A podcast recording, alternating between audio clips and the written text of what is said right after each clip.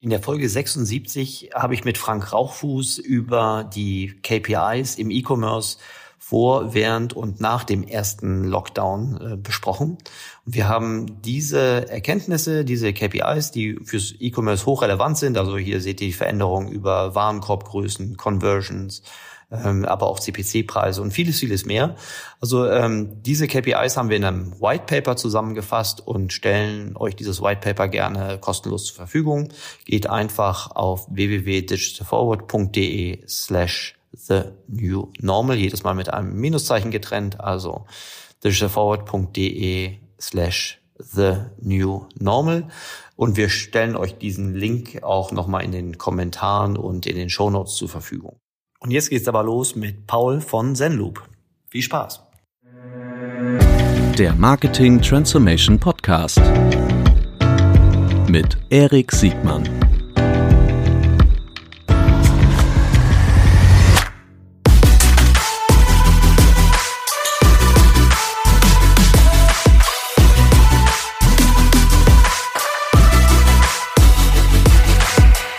Herzlich willkommen zu einer neuen Folge des Marketing Transformation Podcast. Heute wieder mit einem Highlight. Heute geht es wieder um Retention, Retention Marketing. Äh, herzlich willkommen, Paul von Zenloop. Moin, moin. Schön, dass du da bist. Ähm, die, ich freue mich sehr, dass äh, wir jetzt hier kurz über äh, eine aus meiner Sicht eine Wiederentdeckung einer, einer Kategorie, das Net Promoter Scores im Retention Marketing, wo wir, wie ich verstanden habe, wo wir qualitative Informationen nutzbar machen können, um wirklich Kunden besser zu binden. Äh, und äh, das ist ja im Wesentlichen das, was Zenloop macht. Äh, aber bevor wir über Zenloop sprechen und was deine Erfahrung ist im, im weitesten Sinne um NPS herum, lieber Paul, bitte stell dich doch mal kurz selbst vor. Ja, gerne. Also äh, kurze, kurze Historie. Ähm, Zenloop machen wir jetzt seit vier Jahren, haben das aber tatsächlich schon eine Weile vorher angefangen. Mit wir ist ein äh, Gründerteam von drei Leuten gemeint. Lukas, ähm, äh, Björn und ich. Mit Björn habe ich vorher die Firma Flaconi gründen dürfen. Äh, Björn hat mich irgendwann angerufen, da war ich gerade bei Bain ähm, in der Beratung und äh, gesagt, er als Markenverantwortlicher bei Procter Gamble hat keinen guten Online-Shop, mit dem er arbeiten kann äh, für Luxusdüfte und äh, ob wir uns das nicht mal anschauen wollen. Und den gab es tatsächlich nicht. Es gab einen Douglas, die haben damals einen okay Job gemacht, so wie sie es auch, auch heute machen, die natürlich einen, einen guten Job. Ähm, aber es fehlte einen, der so sozusagen Zalando ähm, äh, Digital Native da reinkommt und den Markt etwas ähm, auseinander nimmt. Und äh, der Aufgabe haben wir uns angenommen und das haben wir sechs Jahre gemacht mit der Firma Flaconi, äh, 2010, Ende 2010 gegründet, live gegangen und äh, dann die Marken eine nach der anderen überzeugt, dass, dass sie mit uns arbeiten wollen, dass wir einen guten Job für die machen und äh, ja, funktioniert immer noch ganz gut, wie man hört, aus den Flaconi-Kreisen und von ProSieben. Davor war ich in der Beratung, wie gesagt, bei Bain. Ähm, das ist insofern relevant, als dass ich da das Thema Experience Management äh, irgendwie, was ich 2007, 2008 das erste Mal wirklich kennengelernt habe, gesehen habe, wie das in großen Organisationen gemacht wird. Und ähm, da habe ich äh, BWL studiert an verschiedenen Unis, äh, dann zuletzt an der Handelshochschule in Leipzig, da habe ich den Björn kennengelernt. Mhm. Und äh, dieses Jahr kennen wir seit 15 Jahren. Super. sind immer noch jetzt in der zweiten Unternehmung aktiv und glücklich zusammen am äh, Gründen und Schaffen. Super. Ich finde, die, die Geschichte ist ja super. Flaconi als äh, Herausforderer der etablierten Player, äh, gerade mit diesem, man kann schon fast sagen, das war ja damals so ein Kartell ne, der großen Marken, die ja sich sehr schwer getan haben, an, an Pure Player ihre Produkte zu liefern. Ähm, und das Thema Customer Experience ist ja vermutlich, hm, das, das ist ja eigentlich schon ein Thema, was schon auch vor der digitalen Welt äh, äh, so wichtig war. Warum habt ihr euch gerade das Thema äh, um NPS äh, vorgenommen für Zenloop? Weil wir selber quasi ein Bedürfnis hatten als, als, als äh, Geschäftsführer von, von einer E-Commerce-Firma, mhm. ähm, was durch Software nicht gedeckt werden konnte, die am Markt war. Mhm. Also wir, also wir haben uns, äh, es ging ganz konkret 20 zwölf so richtig los. Ähm, da haben wir festgestellt, dass, dass die ganzen Kunden, die wir in 2011 eingekauft haben, dass die, dass die, äh, also die wir irgendwie mühsam gewonnen haben, äh, bei uns bei Flaconi zu kaufen, dass die nicht wiedergekommen sind. Äh, und haben uns gefragt, warum ist das so? Und ähm, haben das versucht zu verstehen und dann dieses, dieses Thema NPS ähm, äh, ausgepackt, was ich noch aus der Beraterzeit kannte und haben dann an allen möglichen Stellen in der Customer Journey, an fünf Stellen in der Customer Journey angefangen, nach Feedback zu fragen und immer gefragt, hey, wie wahrscheinlich ist, dass du uns weiterempfiehlst auf einer Skala von 0 bis 10 oder diesen Kontaktpunkt, also die Lieferung oder den Online-Shop und gib einen Kommentar zu deiner Bewertung ab. Und gerade diese Kommentarfrage, das war so ein bisschen bei uns der, das Ding, was wirklich den Wert gebracht hat, weil die Kunden reingeschrieben haben, warum sie nicht mehr kaufen oder warum der Checkout-Prozess nicht gut funktioniert hat. Und äh, irgendwann wurde das Feedback so viel, was wir bekommen haben, dass wir das manuell nicht mehr ordentlich prozessieren konnten. Also wir hatten jemand, die Dani, die tatsächlich jeden Tag sich alle Kommentare angeschaut hat und irgendwann waren es halt 3000 Kommentare am Tag und geguckt hat, müssen wir da jetzt irgendwie sofort agieren, Copy-Paste, irgendwie einen Kommentar genommen, in eine E-Mail gepackt und ich weiß nicht, an den Checkout-Verantwortlichen geschickt, der sich Sachen angeschaut hat. Das war nicht mehr so ganz skalierbar und dann haben wir nach einer Lösung gesucht, die uns äh, zum einen das, das, das, das Einsammeln ähm, der Kundenfeedbacks ähm, erleichtert hat, aber vor allen Dingen auch die Auswertung und dann, dann das Automatisieren der ganzen Flows, die danach kommen müssen. Hilft ja nichts, wenn man irgendwie Feedback einsammelt, man muss ja damit was machen. Und die Software gab es nicht gab es einfach nicht. Es gab keine, die in unser Bedürfnis gepasst hat. Und wir haben damals gesagt, wir wollen halt etwas haben, was wir selber pflegen können. Also wo wir nicht irgendwie mit einem Service sprechen müssen, sondern irgendwie, ich meine, das klingt jetzt irgendwie so, als ob das was ganz Spezielles wäre, aber das äh, gab es damals einfach nicht.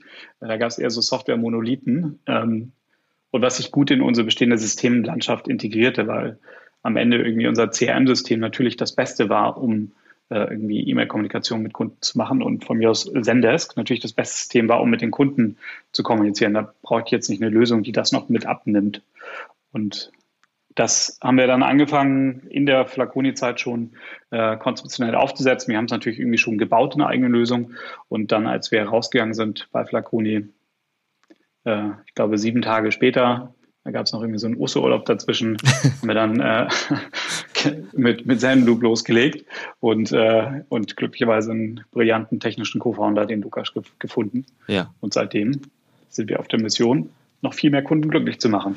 Großartig. Im Grunde das, das, das Bedürfnis, was ihr was ihr ja äh, befriedigt, ist äh, kundenzentrierter zu arbeiten. Ne? Und jetzt Kunden senden ja unterschiedliche Signale. Man kann ja irgendwie diese oft zitierten verhaltensbasierten Signale, die kann man ja, ich weiß keine Ahnung, über Web Analytics, über äh, Tests äh, verfahren. Man kann auch im, im traditionellen CRM viel äh, erfahren, aber Feedback, was ähm, eher eine qualitative Natur ist, also dieses, diese Frage nach dem Warum verhält sich ein Kunde so, ähm, das ist ja etwas, was bis heute immer noch sehr schwer ist zu erheben. Verstehe ich das richtig, dass ihr dann eure NPS-Plattform auch benutzt, um dieses Feedback nicht nur zu erheben, also Feedback zu triggern, sondern auch strukturiert zu bewerten, also erstmal zu klassifizieren, zu bewerten und dann auch so zu verteilen, dass das Unternehmen, äh, der, das diese Kundenbeziehung weiterentwickeln möchte, auch wirklich strukturiert damit etwas äh, machen kann? Das ist genau richtig. Und ich glaube, sozusagen die, die, größ die große Schwierigkeit liegt nicht im, nicht im Einsammeln der Daten, weil irgendwie, ich weiß nicht, von mir aus ein Survey rausschicken, ähm, das kann jeder und es gibt inzwischen Vielzahl von Quellen, über die Kunden Feedback, Kommentare reinkommt. Also seien das irgendwie Social Media oder von mir aus auch irgendwie Kundenservice-Ticketsysteme. Es gibt viele Möglichkeiten, Feedback zu bekommen. Das Auswerten ist schon deutlich komplexer.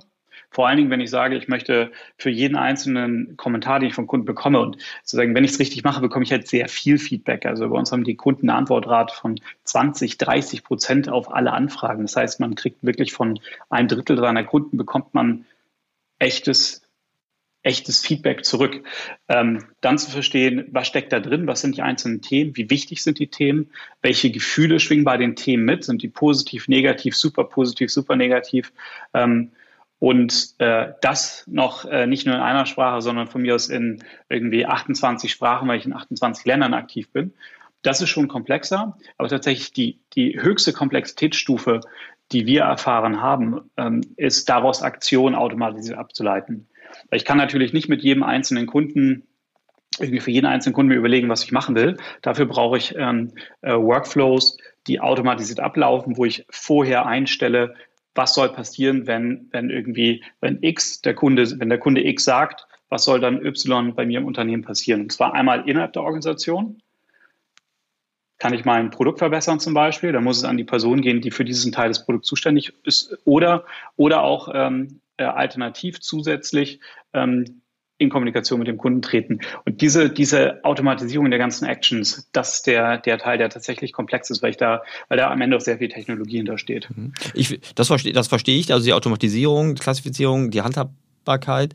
Ich finde aber auch dieses, dieses ähm, Fehleragnostische oder vielleicht auch Potenzialagnostische finde ich auch ganz interessant, weil die, also du hast vorhin so Ticketing-Systeme als, als alternatives äh, äh, System genannt, um zum Beispiel Feedback äh, zu verarbeiten. Nur das Ticketsystem sitzt ja in irgendwo eine, in einer Ecke der Customer Journey, zum Beispiel im, im Kundenservice. Das heißt, das setzt doch schon voraus, dass sich dort nur diejenigen melden können, die wirklich mit dem Kundenservice in Kontakt getreten sind. Eurer, also die, der NPS-Gedanke ist ja so wenn ich ihn richtig verstehe, an, an zentralen Touchpoints des Kunden zu fragen, egal ob das jetzt eine positive oder negative äh, Erfahrung sein könnte, richtig? Das ist genau richtig und das ist tatsächlich auch ein Riesenunterschied. Warum bekommen wir so viel Feedback? Weil ähm, unsere Kunden nicht warten, bis der Kunde zu einem kommt, sondern aktiv immer wieder einen Pulse-Check machen beim Kunden zwischendurch. Und ähm, das wird von Kunden geschätzt, von, also von den Endkunden wird das geschätzt, wenn, wenn, wenn ich jetzt nicht irgendwie einen zehnseitigen Fragebogen rausschicke, ja, sondern halt irgendwie, ich, ich kann im Zweifel kann ich einfach nur fragen, wie hat dir das gerade gefallen? Und dann sagt der Kunde, äh, sagt dann irgendwas. Wir sind jetzt sagen historisch noch gewohnt, ähm, da noch eine quantitative Frage mit einzubauen. Also von mir aus halt eine NPS-Frage oder irgendwie CSAT oder irgend sowas. Ähm, das hat auch bestimmte Vorteile, das zu machen. Dann kann ich mich schön vergleichen und kann innerhalb der Customer Journey schauen, wie verändert sich mein NPS, wie stehe ich im Vergleich zu anderen. Die Daten, ähm, die gibt es zum Teil. Aber eigentlich brauche ich das gar nicht mehr, sondern heutzutage mit den Technologien, die wir jetzt haben, die wir vor 10 Jahren oder 20 Jahren nicht hatten, reicht es, wenn ich Feedback vom Kunden einfach bekomme, der mir was sagt und das kann ich auseinandernehmen. Aha.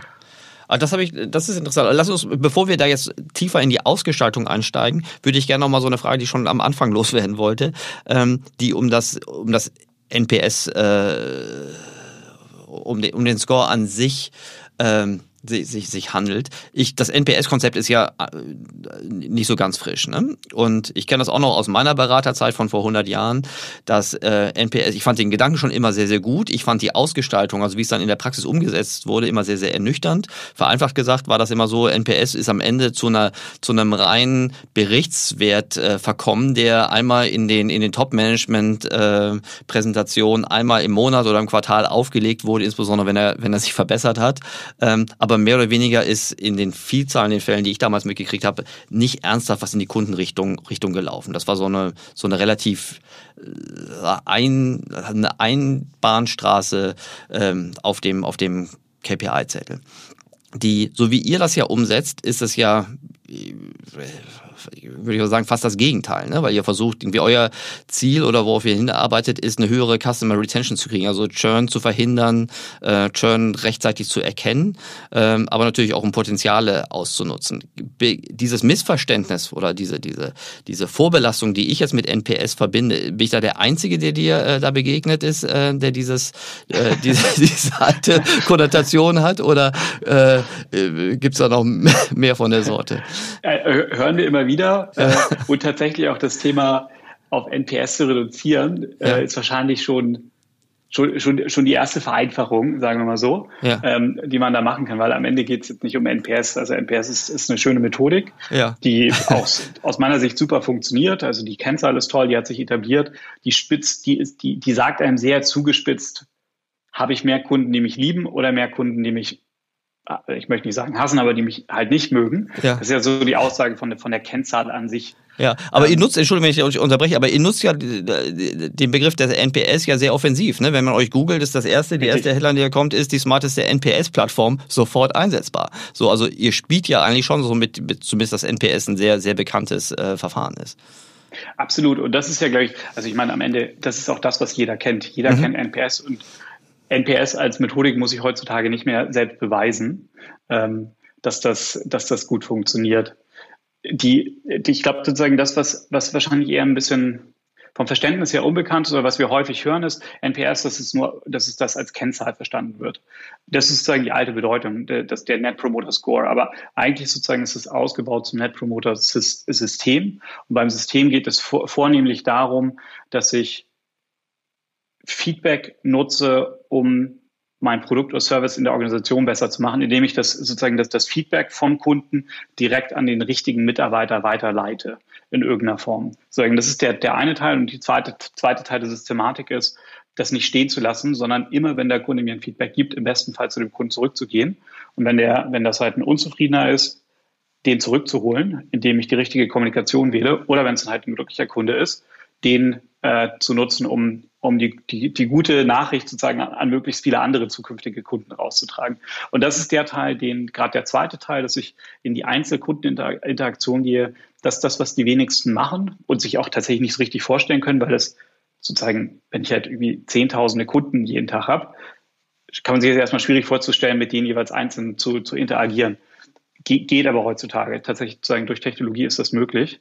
Und das ist der spannende Teil, weil damit kann ich äh, einen, einen nochmal höheren äh, sozusagen Profit erzielen und meine Umsätze steigern, indem ich Churn reduziere. Mhm. Und das ist der Grund, warum jetzt gerade NPS äh, in den Bereichen Versicherung, Banken beispielsweise, im Telco-Bereich, also überall, wo ich so, so, so Abo-basierte äh, Abo Geschäftsmodelle habe, wo es sehr teuer ist, einen Kunden zu verlieren, warum, die, warum diese Bereiche damit als erstes angefangen haben. Mhm, okay, das äh, erschließt mir so toll. Also das ist ja auch, also das haben wir ja auch gerade in diesem Podcast, ist alles, was um CRM geht und auch um die Automatisierung von, von CRM-Verfahren, äh, ist, ist, ich würde sagen, eines der nochmal, deutlichsten Themen, die sich so immer wieder holen. Ähm, wenngleich ihr ja durch diese Schnittstelle aus ähm, Trigger durch den, durch den Advertiser, also durch das Unternehmen, als auch diese Übersetzung von ähm, qualitativen Informationen in, in Operations da sicherlich euch euch nochmal unter, deutlich unterscheidet. Ähm, bei dieser ganzen Kundenzentrierung gibt es ja immer so, wenn man mit Unternehmen spricht, immer eigentlich immer große Zustimmung. Ne? Jeder sagt ja, ja, ey, Kundenzentrierung, gerade in der Plattformökonomie to total wichtig. Das hat ja mittlerweile jeder verstanden. Ähm, äh, dennoch wird das ja sehr, sehr ungleich umgesetzt. Ähm, was ist da die größere Hürde, die Kultur oder die Technik? Oder gibt es noch was Drittes? Oh, das ist eine, eine das ist eine gute Frage. Frage. Also sozusagen die tatsächlich die, ich würde sagen, die erste Herausforderung ist, kommt es von oben? Also wird das tatsächlich ernsthaft ernst genommen? Also will man sich mit seinem Kunden beschäftigen, will ich, dass ich das äh, sozusagen Input vom Kunden will auf einer Feedback. Wochenbasis im äh, Management-Meeting bespreche oder nicht. Ja, ja. Wenn ich das nicht mache, also wenn der CEO nicht, mit, nicht mitzieht, wenn der CMO nicht mitzieht, wenn es da kein Treiben, Treiben gibt, dann ist man da eigentlich auf verlorenen Posten der Organisation. Ähm, dann kann man das für, vielleicht für seinen Bereich machen, irgendwie im Kundenservice. Das sind natürlich die Leute, die den Kunden lieben. Ähm, aber wenn Operations da nicht mit, mit im Boot ist oder das Marketing-Team nicht im Boot ist, ähm, dann, dann funktioniert es nicht. Und das ist tatsächlich die, die, die größte Herausforderung ist ähm, der, der Wille und dass, dass ich das in der Organisation umsetzen kann, die Leute überzeuge, wie sinnvoll das ist und dann das umsetze, weil die Technologie ist inzwischen vorhanden. Auch das ist, auch das ist natürlich komplex. Auf der anderen Seite habe ich äh, durch die ganzen Schnittstellen, die es heutzutage gibt, ähm, ist es viel einfacher als noch vor zehn Jahren. Da muss ich ja die, jede Schnittstelle selbst bauen. Heute habe ich halt Plug-and-Play-Schnittstellen, also deswegen geht es auch um integriertes Experience Management, weil das keine Insellösungen sind, sondern immer Teil einer, einer Systemlandschaft sein sollte. Ja, genau. Also ihr seid ja auch, ne? Ihr seid äh, API-offen, ihr seid eher, wenn ich euch richtig verstehe, ein, ein, ein, ein SaaS. Äh, ihr seid ja sozusagen Implementierungsleit dafür, dass ihr so ja. äh, noch, äh, sagen wir mal, wichtige, konzentrierte Themen mitbringt. Also jetzt im Vergleich zu anderen Themen, ne? Sondern eine CDP ist vermutlich dramatisch, sagen wir mal, dramatisch komplexer einzubauen ähm, als, als euch, wenngleich das natürlich, die tun ja auch was ganz anderes. Ähm, also ich übersetze das äh, mal so in den kulturellen Aspekt. Das ist ja gar nicht so selten bei dieser Kundenzentriertheit. Ne? Das gleiche gilt ja auch zum Beispiel für die Bereitschaft, AB-Tests zu machen. Ne? Das ist ja auch eine Art von Kundenfeedback. Äh, damit muss man halt leben können. Ähm, was ich besonders an, an eurem Verfahren, äh, an dieser Methodologie, ähm, an dieser ähm, Methodik mag, ist, dass der Kunde ist ja immer brutal ehrlich. Dem ist ja vollkommen egal, ist das jetzt ein Marketing, ist das ein Sales, ist das ein, ein Kanal, ein Schnittstellen, ein Conversion, ein Produkt, ein Preis, ein Service oder Liefer-, Logistikproblem. Äh, der Kunde schreibt, gibt euch Feedback genauso wie, äh, wie, wie sein persönlicher Störer gerade ist. Und äh, das muss ja das Unternehmen dann verarbeiten und adressieren und, und dann auch lösen. Was in der Praxis, was beobachtet ihr da? Wie setzen das Unternehmen unterschiedlich gut oder schlecht um? Ja, das äh, ist ganz, ganz amüsant tatsächlich. Die meisten, ähm, wenn sie jetzt irgendwie sagen, ich möchte zum Beispiel NPS bei mir implementieren und möchte so Abfragemethodik implementieren, dann starten die immer an einen Kontaktpunkt. Ähm, und das ist häufig der, der sozusagen die Customer Journey am ehesten noch abschließt. Weiß nicht, wenn ich jetzt ein von mir aus ein, wenn ich jetzt einen Autohersteller nehmen würde, dann, dann wird das halt äh, in dem Moment sein, wo das Auto von mir aus ausgeliefert wurde und der Kunde das fährt. Dann wird gefragt. So, ähm, der Kunde hält sich aber tatsächlich nicht daran, äh, dass er jetzt nur für diesen einen Kontaktpunkt ähm, Feedback gibt, sondern der sagt halt auch was zum irgendwie zu der zu den Rechnungsprozessen. Äh, der sagt was dazu, wie das Auto funktioniert, obwohl man das vielleicht gar nicht wissen will. Der sagt was dazu, ähm, wie die Anrufe mit dem mit dem Autoberater waren. Ähm, und normalerweise ist dann der Schritt, dass man sagt, okay, wir sollten es vielleicht differenzierter fragen, das heißt an mehr Stellen in der Journey abfragen, damit der Kunde dezidierter Feedback geben kann. Äh, und dann wird aus einem Touchpunkt werden schnell drei, vier oder fünf Touchpoints, ähm, weil ich an diesen Stellen dezidierter nach genau diesem Kontaktpunkt fragen kann und natürlich auch das Feedback viel frischer ist. Wenn ich jetzt nach einem Beratungsgespräch äh, im Autohaus, äh, wenn ich dazu was wissen will, und das ein wichtiger Kontaktpunkt ist und wir brechen da irgendwie 70 Prozent meiner Leads, brechen wir da, brechen wir weg nach einer Zeit, also nach, nach diesem Kontaktpunkt, da macht es natürlich Sinn, da auch zu fragen und gezielt an, der Stelle zu fragen, weil ich dann frisches Feedback bekomme. Wenn ich erst acht Wochen später frage oder zwölf Wochen, ich weiß nicht genau, wie die, die, die Zeiten in so einem Autokaufprozess sind, äh, wenn das Auto dann vor der Tür steht, da werde ich dazu ja kein Feedback mehr bekommen relativ unwahrscheinlich. Aber ich weiß trotzdem eigentlich, dass mir an der Stelle 70 Prozent meiner Kunden oder möglichen Kunden vielleicht abspringen. Ähm, das ist sozusagen das, was, was normalerweise passiert. Ich mache aus einem Kontaktpunkt, wo ich Abfragen starte, dann direkt mehrere Kontaktpunkte. Dann, dann realisiere ich, wenn ich das Feedback einsammle, okay, ist jetzt nicht nur der Marketingbereich, der es vielleicht initial angestoßen hat, der da Sachen ändern kann, sondern auch, ich muss jetzt hier von mir aus den Vertrieb noch dazu nehmen. Und ich muss, ich habe Feedback zu den Autos bekommen. Da sollte ich vielleicht äh, Produktion und äh, das Produktmanagement äh, mit, mit reinnehmen. Und auf einmal habe ich eigentlich die ganze Organisation, die daran arbeitet, diese Themen, die von den Kunden kommen, umzusetzen. Ja. Das ist natürlich organisatorisch jetzt gar nicht so trivial. so? Ja, klar. Aber, aber auch das geht natürlich. Das ist ganz spannend, wenn man sich anschaut. Äh, vor fünf Jahren gab es den Job des CX-Managers, den gab es einfach nicht. Mhm. Äh, den, den Customer Experience Manager. Genau, mhm. der Customer mhm. Experience Manager. Mhm. Und inzwischen ist es, wenn man äh, online schaut, bei Google schaut, ist es eine, eine durchaus häufig gesuchte äh, Jobposition, äh, Job-Ads, die dafür rausgeschickt werden, ähm, weil man sieht, ich brauche Leute, die in der, in der Unternehmung über verschiedene Bereiche hinweg äh, sich um die Kundenanliegen kümmern und, und äh, damit umsetzen. Ja, die und äh, also das ist ja so dann die diese äh, diese Agnostik nach nach nach Themen und Verantwortungsbereichen. Das andere ist aber auch jetzt auf der auf der Ebene der Customer Journey ist es ja auch wahnsinnig schlau, nicht nur bei den erfolgreichen äh, Customer Journeys am, am Ende zu fragen, sondern auch schon in der Mitte oder vielleicht ganz am Anfang die Punkte mitzunehmen, um auch negative äh, Conversion-Pfade äh, mit analysieren zu kommen, oder? Ja, absolut. Also es gab so einen spannenden Kontaktpunkt, den, den die meisten nicht auf der Platte haben ähm, jetzt von mir aus dem E-Commerce beispielsweise, äh, Warenkorbabbrecher. Leute, die nicht gekauft haben. Und das ist in fast allen E-Commerce-Geschäftsmodellen, die ich kenne, ist es immer noch der Großteil der Leute, die nicht kaufen im Vergleich zu denen, die kaufen. ähm, Außer bei Amazon und, Prime vielleicht. Ja, genau, richtig. ähm, und äh, die zu fragen, irgendwie sozusagen, wie würdet ihr einen Online-Shop weiterempfehlen? Natürlich sagen die meisten dann, ja, mache ich nicht. Und dann sagen sie aber auch ganz häufig einen Grund, warum das so ist. Ähm, und das können Themen sein, wie mir fehlt die richtige Zahlart von mir aus. Ähm, oder wenn ich das jetzt auf, auf den Autokauf bezogen mache, dann könnte es sein, ja, okay, ich habe den mein, mein Berater dreimal versucht anzurufen, habe keine Rückmeldung bekommen, dann kann ich mein Auto auch woanders kaufen. Das sind so, das sind die eigentlich interessanten Punkte, äh, wo man nachfragen sollte. Hm, ja, richtig gut. Und das, das ja. Feedback kriegt man nicht von Leuten, wenn ich am Ende einer äh, Kauftransaktion frage, weil da kriege ich halt nur die, die schon gekauft haben. Ja. Also das ist ja oft so bei Analytics, dass, dass negative Conversion-Pfade, also Pfade, die nicht zum Erfolg führen, ähm, sehr wahrscheinlich viel mehr Learnings und Optimierungspotenzial bieten, als immer nur die positiven Pfade äh, zu betrachten. Äh, eigentlich, wenn ich mir so selbst zuhöre, eigentlich selbstverständlich, aber wird ja trotzdem in der Praxis, ist ja gar nicht so trivial umzusetzen. Ne? Man kann sich jeder selber fragen, also wann, wann seid ihr das letzte Mal, äh, wenn ihr aus einem Geschäft rausgegangen seid, wo ihr nichts gekauft habt, Wann seid ihr das letzte Mal da gefragt worden, warum ihr nichts gekauft habt? Noch nie. Halt noch nie. das ist genau der Punkt. Und irgendwie zwei Drittel der Leute verlassen die Geschäfte und, äh, und der, der normale Retailer ist relativ blind auf, auf das, warum die eigentlich nicht kaufen. Jetzt, als ich dir vorhin zugehört habe und du so sagtest, äh, was, was ich total toll fand, wie das in unterschiedliche Unternehmensbereiche reinging, also in die Produktion, also das Produkt, irgendwie ähm, Logistik, Kundenservice äh, und vermutlich gibt es ja auch also On-Site, also die Customer Experience wird ja oft rein nur mit der Schnittstelle zum Kunden auf der, auf der Webseite irgendwie übersetzt. Ähm, da habe ich mir schon so Unternehmenssituationen vorgestellt, wo da unterschiedliche Verantwortliche sitzen und ähm, da ist ja so selten, dass die dann immer äh, hier schreien, wenn es darum geht, irgendwie äh, eine Optimierung für sich anzunehmen, eine Optimierungschance für sich äh, anzunehmen.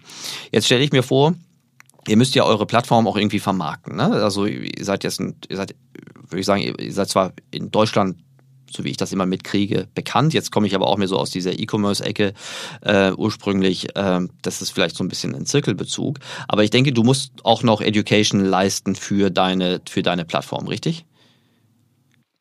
Also ob uns jetzt jeder Einzelne in Deutschland kennt, der uns kennen sollte, würde ich wahrscheinlich verneinen.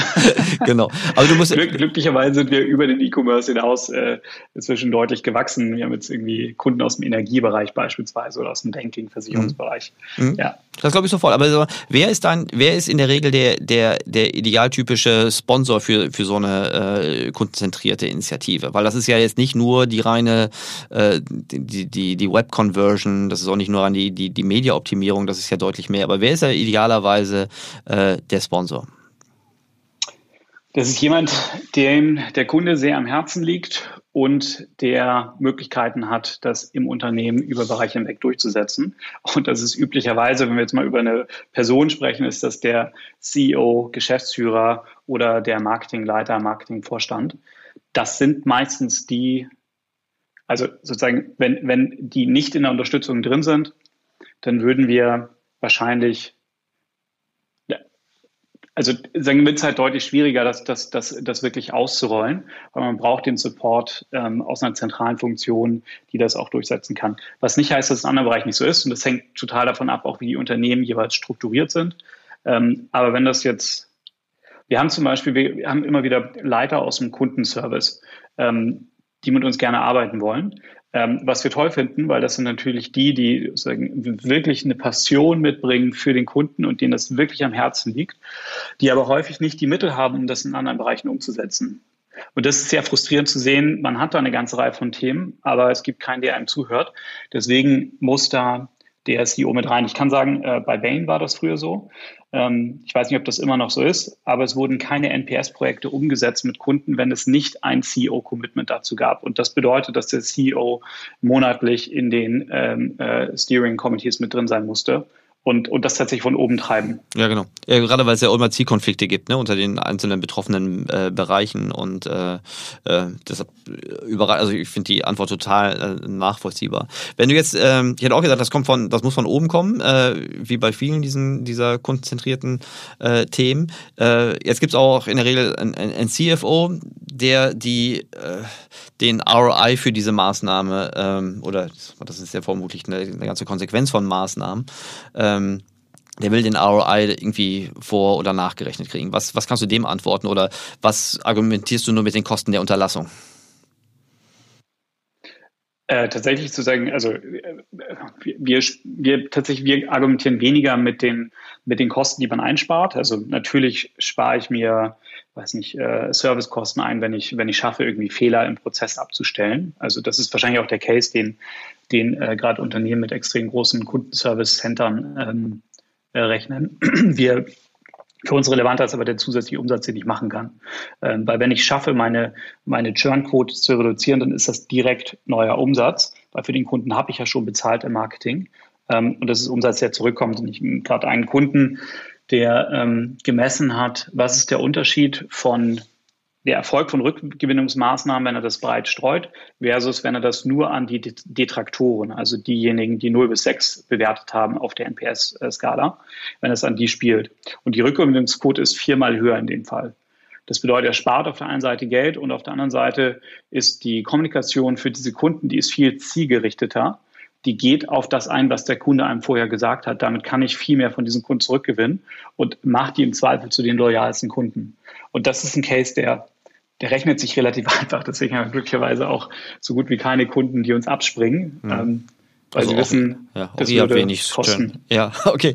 Die, äh, das hätte ich jetzt auch gedacht, dass die, dass die Churn vermutlich das ähm, einfachste oder in Anführungsstrichen einfachste äh, Nachweis, der einfachste Nachweisbereich ist. Da hört man jetzt die Frage, hätten die wirklich gechurnt? Also ist das einfach, ist der Churn gefährdet, nur weil er bei euch irgendwie eine, eine, eine 4 angeklickt hat? Oder gibt es irgendwelche anderen äh, Tangible Proofs, dass der, dass der mit einer sehr, sehr hohen Wahrscheinlichkeit gechurnt hätte? Also Rückgewinnung wäre ja sonst auch zum Beispiel, wenn er zum Beispiel schon gekündigt hat und dann es zurückgehört, dann würde ich sagen, okay, das wäre so eine klassische CFO-Haltung, sagen, nur die zähle ich wirklich als, als echt gechurnte. Ähm, aber ihr macht das dann über den, über den Score, den, den er, also über seinen, den Gefährder-Score, den er am Anfang angegeben hat, richtig? Ja, richtig. Und das, sagen, das kommt tatsächlich aus der, jetzt, ich muss sagen, das ist das Schöne daran, dass es sagen, NPS seit 20 Jahren gibt und entsprechend viel Research auch zu dem Thema besteht. Äh, dass man die Detraktoren gut als Indikation dafür nehmen kann. Mhm, okay. Die, ähm, was ist mit dem, mit dem Upside, also höhere Kundenwerte? Also Journals wäre im Grunde die, die, die Kundenabwanderung zu unterbinden, aber man könnte ja auch unterstellen, dass man, dass man den, die, den, den Value im Lifecycle äh, auch höher machen kann. Gibt es da äh, Tools oder, oder Verfahren, wo ihr zu einem höheren äh, Value der, der Kunden beitragen könnt? Ja, spannenderweise. Also vielleicht ein Kundenbeispiel. Ähm, wichtig ist, sich nicht nur auf die, die, die unzufriedenen Kunden zu fokussieren, sondern tatsächlich mit den zufriedenen Kunden kann ich genauso viel machen. Ähm, und ein Beispiel ist, äh, wir haben einen Kunden, der ist im ähm, Büromittelbereich und der lässt tatsächlich jeden einzelnen äh, Promotor, also jeder, der neun oder zehn angeklickt hat, die lässt er nochmal aktiv aus dem Callcenter anrufen und äh, sich und, und bedankt sich für das Feedback und ähm, hat einen kleinen, kleinen Dialog mit dem Kunden. Das Ergebnis ist, dass danach der Warenkorb dieser Kunden um 15 Prozent steigt. Was irgendwie auch, auch wieder logisch ist aus der eigenen Betrachtung heraus, wenn ich merke, dass, dass sich tatsächlich ein Unternehmen um mich kümmert äh, in irgendeiner Form, dann steigt meine Loyalität und ich bin bereit, mehr Geld auszugeben. Und ich habe andere Beispiele, wo ich sage, die Kunden, die halt besonders zufrieden sind, die bitte ich dann doch nochmal ganz dezidiert, ob die nicht ein Feedback auf äh, so ein Review, auf einer Review-Plattform lassen können. Und das funktioniert in ungefähr 15 Prozent der Fälle. Das heißt, und das kann ich halt super schön automatisieren, dass ich immer diese Kunden nehme und sage, hey, du warst in der Filiale, du hast gerade gesagt über deine Kundenkarte, dass es ein toller Filialbesuch war, dann wäre es doch super, wenn du jetzt genau für die Filiale ähm, auch ein Feedback bei Google schreibst. Und hier ist übrigens der Klick, äh, der, der Link, der dich dahin führt. Und damit schmeiße ich ja eine eigene Umsatzmaschine an, weil der Großteil der Leute sich Reviews anschaut online. Ja, und das ist vielleicht auch nicht jedem CFO klar, dass ähm, positive Reviews äh, ein echtes Asset sind, weil sie durch, weil sie zu einer Conversion-Steigerung führen. Das heißt, ich habe äh, mehr Umsätze und tendenziell eine gleiche oder eher geringere Kosten-Umsatz-Relation auf Marketing-Spend aufgrund der höheren Conversions. Ähm, deshalb sind diese Bewertungen halt auch tatsächlich äh, haben ein monetäres Äquivalent. Ne? Okay, cool. Die, ähm, ich habe auf eurer Seite gesehen, dass ihr auch jede Menge, ihr habt so eine Art Knowledge Base äh, auf eurer Seite. Das ist jetzt entweder richtig gut gemachter SEO-Content oder das ist tatsächlich irgendwie äh, und oder zu, zum Ziel, dass ihr auch nochmal den Markt weiter ähm, educaten wollt oder müsst. Äh, inwiefern rennst du da schon so offene Türen ein oder wie viel musst du wirklich noch Education für diese Themen machen? Also die Nachfrage nach Inhalten ist, ist extrem groß, ähm, weil am Ende äh, sozusagen fragt man sich, okay, wenn ich jetzt von mir aus, ähm, wenn ich jetzt eine, äh, eine, eine, eine, Kampagne aufsetzen will für die Kunden, die jetzt gerade am Churn sind, ich habe das erkannt, was ist denn das, was ich denen eigentlich kommuniziere? Äh, und in welche Systeme sollte ich das schicken und wer sollte das bearbeiten? Da gibt es unglaublich viele Fragestellungen, zu denen es ähm, keinen richtigen Research gibt, wenig Best Practices gibt und dann sind die sozusagen diese, diese, diese Empfehlungen, die ich da, oder die man da braucht, die sind häufig auch noch industriebezogen. Da hilft es mir nichts, wenn ich weiß, wie das jetzt im Automobilbereich läuft oder in Versicherungen, wenn ich halt ein E-Commercer bin. Ähm, da machen wir sehr viel. Also ich hoffe, dass der Content auch sehr optimiert ist übrigens. Gehe geh ich, mal, geh ich mal stark davon aus. Ähm, aber dafür, dafür machen wir den nicht. Also Teil unserer Mission, die wir haben, ist zum einen technisch gesehen die richtige Plattform zur Verfügung zu stellen. Die Plattform an sich reicht aber nicht, um zu wissen, wie ich es denn machen soll. Damit kann ich es machen. Das Wie ist etwas, was wir äh, über unseren, unser Success Management Team äh, beibringen. Aber das tatsächlich auch das Wie. Ich habe heute Morgen in einem Call gesessen, äh, wo wir äh, unser eigenen also quasi eigene Akademiebereich besprochen haben, wo wir Schulungen anbieten werden für den CX Manager, ähm, den es jetzt gibt, aber der vielleicht gar nicht ausgebildet ist, sondern das weiß ich, halt ein Quereinsteiger aus dem Marketing ist oder aus dem Business Development, der sich jetzt so um Themen kümmern soll, aber eigentlich gar nicht weiß, was ist jetzt so seine Aufgabe. Und da sagen, bauen wir jetzt strukturierte Kurse auf, äh, um genau dieses Wissen beibringen zu können. Am Ende ist es doch ein, ein sehr neuer Bereich. Und das, was die wenigsten sehen, ist, früher ging es primär um das Messen von Feedback. Heute geht es darum, Aktionen daraus zu ziehen und die Frage, wie ich das wirklich aktionabel machen kann äh, dass ich nicht nur ein Feedback-Management-System habe, sondern ein echtes Customer-Action-System. Ähm, dafür braucht man, muss man die Inhalte kennen. Ja wenn wir bei den Inhalten sind, so es setzt vermutlich auch ähm, nicht nur eine organisatorische Bereitschaft äh, voraus, äh, sich da hin entwickeln zu wollen, sondern auch eine gewisse Schnittstellenfähigkeit, äh, die bringt ihr sehr wahrscheinlich mit, aber auch auf der Kundenseite, äh, wenn du es automatisieren möchtest, brauchst du ja irgendwie sehr wahrscheinlich Schnittstellen in, in bestehende Kundenservice-Systeme, in, in CM-Systeme der, der klassischen Marketing-Automatisierungsart und noch in ganz viele anderen Bereiche, also Website, Testing, weiß nicht, was da sonst alles für Schnittstellen gibt. Ähm, wie, wie, wie geht ihr mit der technischen Hürde um oder mit der vielleicht empfundenen technischen Hürde? Müsst, müsst ihr da viel aufklären ähm, oder ist das jedes Mal eine individuelle Lösung? Nee, das ist tatsächlich, also ähm, Individuallösung, also wir bauen jetzt überhaupt gar keine Individuallösung ähm, sondern wir, wir bieten viele, sagen wir haben einmal eine, eine sozusagen eine, eine gut gebaute API, äh, an die man sich immer andocken kann, wo man die Daten herbekommt oder Daten einspielen kann.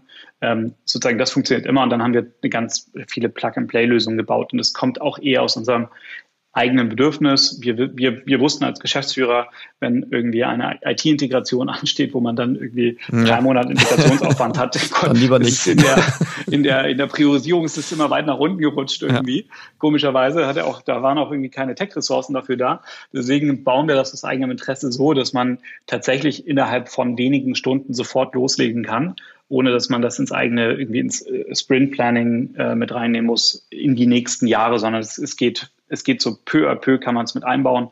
Ähm, und viele Dinge sind so gemacht, dass man nicht mal Techies dafür braucht. Mhm. Ähm, okay. Ähm, ja. Okay, das macht natürlich dann auch Lust, oder das ist natürlich eine riesen Eintrittsbarriere, die ihr dann absenken könnt. Ich habe jetzt nur gerade mal so auf eurer, auf eurer Seite nach euren Referenzen geguckt, so, da habt ihr jetzt natürlich einige so aus der, aus der Berliner und auch jetzt hier mit About You aus der, aus der äh, Hamburger Speerspitze, ähm, Unternehmen, denen ich jetzt zutrauen würde, also jetzt zum Beispiel eine HelloFresh, dem würde ich jetzt durchaus zutrauen, dass sie A, das Konzept verstanden haben und A, auch äh, Schnittstellen und Kundenservice äh, orientiert arbeiten können, plus, dass sie super an einem, an einem, an einem hohen, langen Kundenlebenszyklus irgendwie interessiert sind.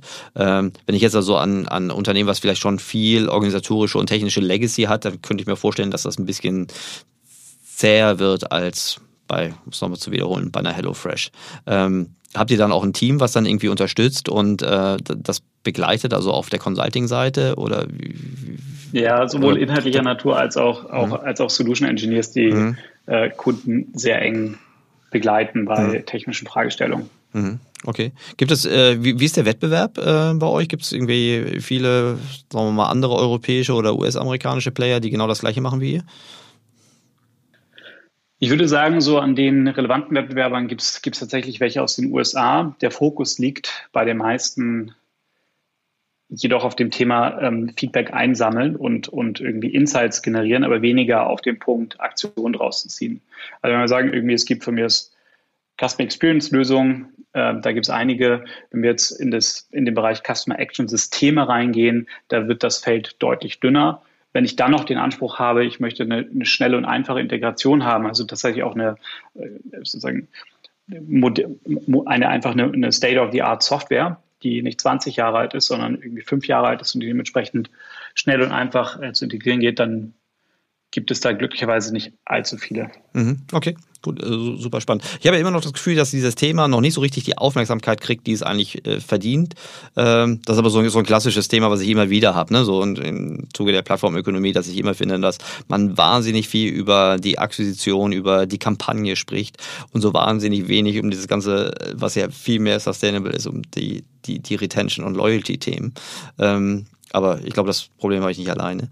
Die ähm, ich werde oft gefragt, und ich möchte dir diese Frage jetzt äh, auch mal weiterleiten, ich werde oft gefragt, äh, wen ich mit Ausnahme von, von, von Amazon äh, für das äh, kundenzentrierteste Unternehmen äh, halte. Und ich habe da meistens so eine Antwort. Ich bin nicht ganz sicher, ob die wirklich die allerrichtigste äh, Antwort ist, aber ähm, wen würdest du denn jetzt nennen? Und nenn jetzt bitte keine deiner Kunden, es sei denn, du hast ein wirklich gutes Argument. also nicht, nicht, nicht, nicht eine meiner Kunden, alle meiner Kunden. Alle deine Kunden, ja natürlich. Also, also die setzen wir schon mal voraus. Genau, deine Kundenlisten sehen wir als gegeben voraus, klar, weil die haben sich ja für euch entschieden. Spaß beiseite.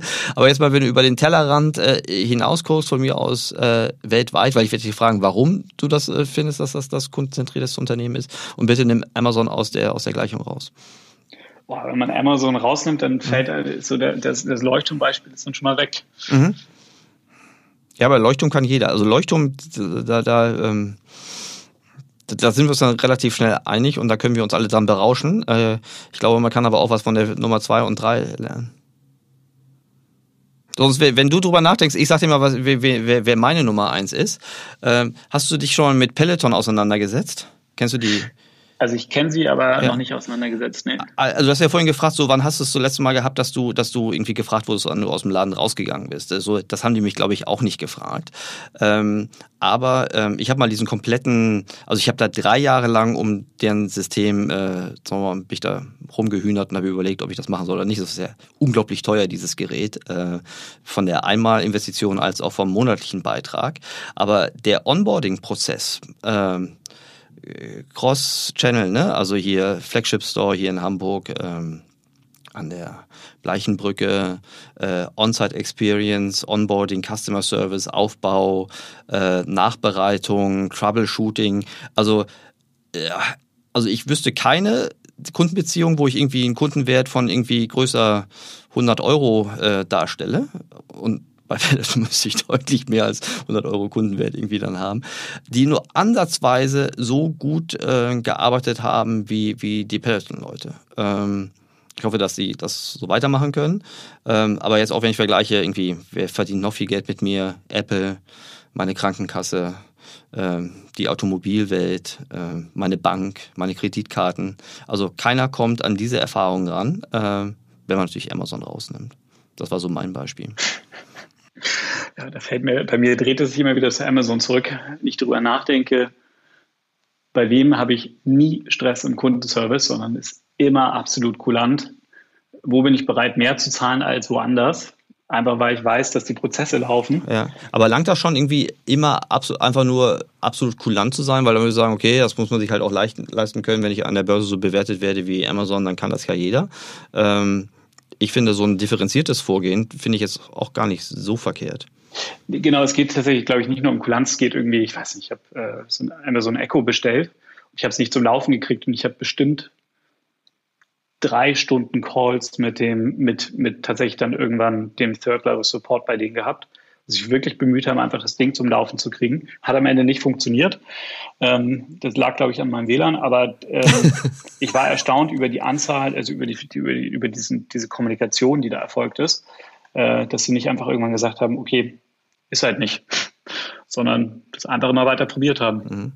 Also ich fand zum Beispiel Apple vor, vor fünf bis acht Jahren auch richtig gut. Äh, meine letzten Apple-Kundenerfahrungen, wo ich teilweise wirklich eine sagen wir mal, hochfrustrierte Eskalation irgendwie angedroht habe, die war vollkommen, die ist vollkommen echofrei verblieben.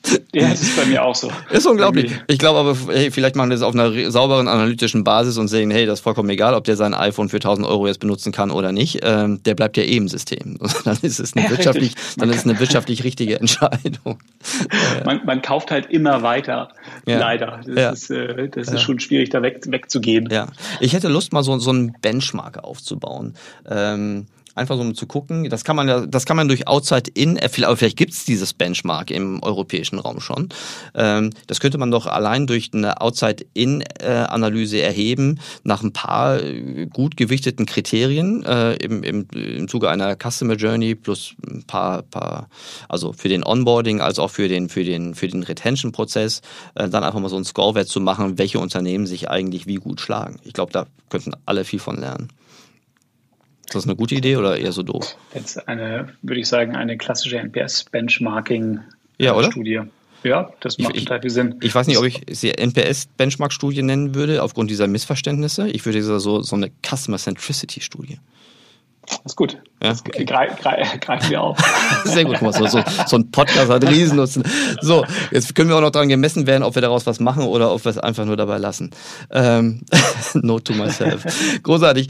Äh, Paul, meine Abschlussfrage. Ähm, dieser Podcast ist mein persönliches äh, Wissen-Anreicherungsprojekt und du hast jetzt schon äh, wahnsinnig dazu beigetragen, dass, dass mein Wissen sich ein, ähm, deutlich weiterentwickelt hat. Ähm, wie hältst du dein Wissen frisch? Da bin ich relativ oldschool, würde ich sagen. Äh, primär lesen, einige Podcasts, aber ich, ich lese einfach viel. Auch noch gerne Bücher, auch noch so gebundene Bücher, die bei mir zu Hause stehen. Ähm, und ansonsten habe ich über Feedly recht viele ähm, äh, Blogs abonniert. Ja, Feedly. ja, cool.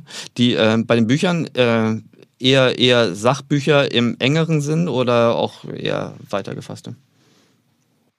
Also beides tatsächlich. Ich lese ziemlich viel Belletristik, äh, aber auch äh, einige Sachbücher. Ehrlicherweise die Belletristik überwiegt.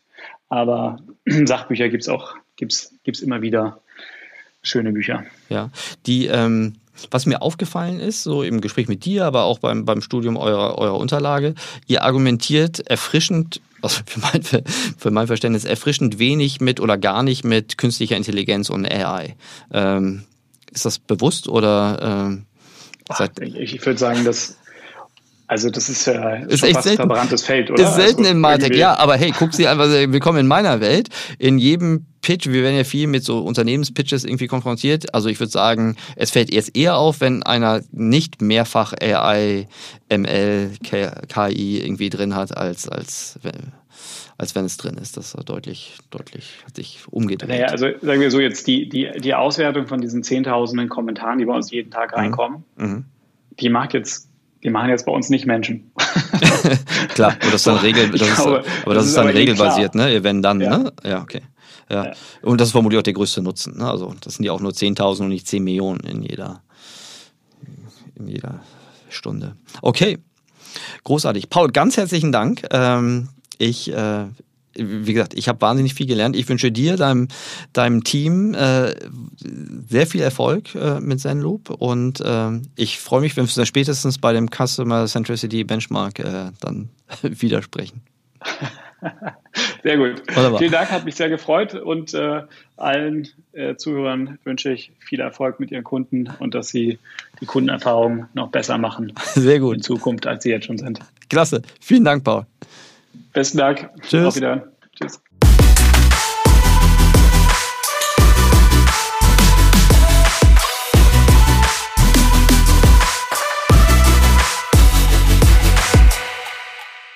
Dieser Podcast wird produziert von Podstars bei OMR.